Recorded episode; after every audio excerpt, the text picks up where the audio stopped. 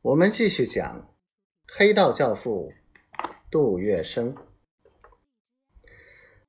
戚太一听，笑出了声，忙说：“干杯，祝大家时时顺心，事事如愿。”说完，对着杜月笙又一个秋波抛来，弄得杜月笙的心像有蚂蚁在爬，痒痒的。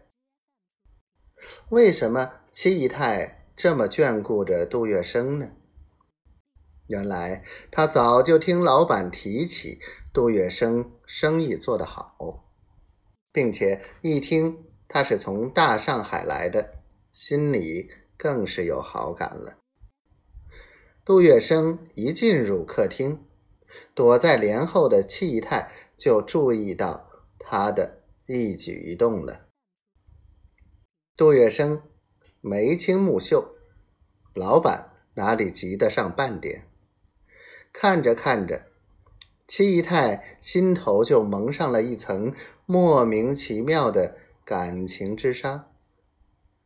现在戚姨太呢，虽也是心急情切，大有与杜月笙相见恨晚之情，但她。毕竟老成持重，不露声色，而心中的计划却悄然而成。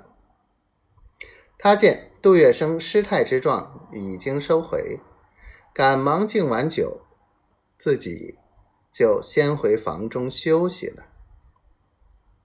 过了几天，老板去济南看望父母、发妻以及子女，将木行的事一一托给。阿二和杜月笙，老板走后的当天下午，杜月笙悄悄来到戚姨太的房间，两人搁置心中已久的欲火开始点燃。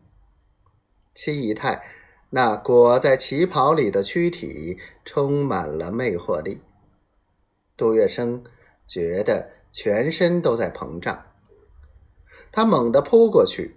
一把抱起七姨太，噔噔噔几步奔到里屋，把七姨太往床上一放，像剥玉米皮一般，三下五除二就把七姨太身上的衣服剥了个精光。二十多岁的女人，那充满桃酥香气的酮体，就那么一览无余的。展现在他的面前。